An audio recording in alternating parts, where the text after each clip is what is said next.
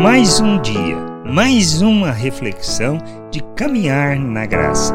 Não dá para enganar. Muitas vezes pensamos que enganamos o Senhor com as nossas atitudes, mas não podemos, pois Ele conhece o nosso coração e a nossa motivação. Como podemos ler lá no Evangelho de João, no capítulo 6, versículo 64. Mas há descrentes entre vocês. Ora, Jesus sabia desde o princípio quais eram os que não criam e quem iria traí-lo. Enquanto formos hipócritas, achando que estamos enganando ao nosso Deus e que se trata de serviço que realizamos para Ele, para que Ele se agrade e assim nos recompense, estaremos equivocados em nosso posicionamento, pois não dá para enganá-lo, pois Ele nos conhece e as nossas motivações. Somos chamados ao arrependimento para nos convertermos e vivermos em novidade de vida, rejeitando a maneira de pensar do mundo para andarmos na verdade, praticando a justiça, revelando o reino ao mundo.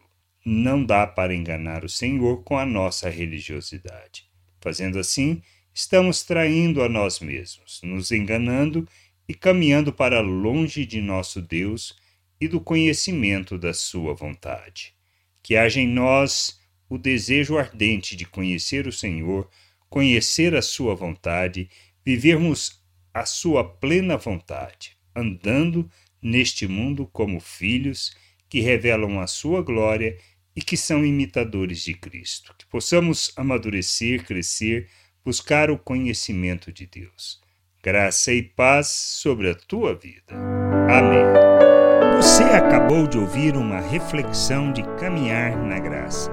Se você gostou, curta, compartilhe, leve esta mensagem a outras pessoas, para que elas também possam compreender e entender a vontade de Deus. E leia as Escrituras, pois ela é a base, o fundamento para você julgar tudo o que você tem lido e aprendido acerca da vontade de Deus.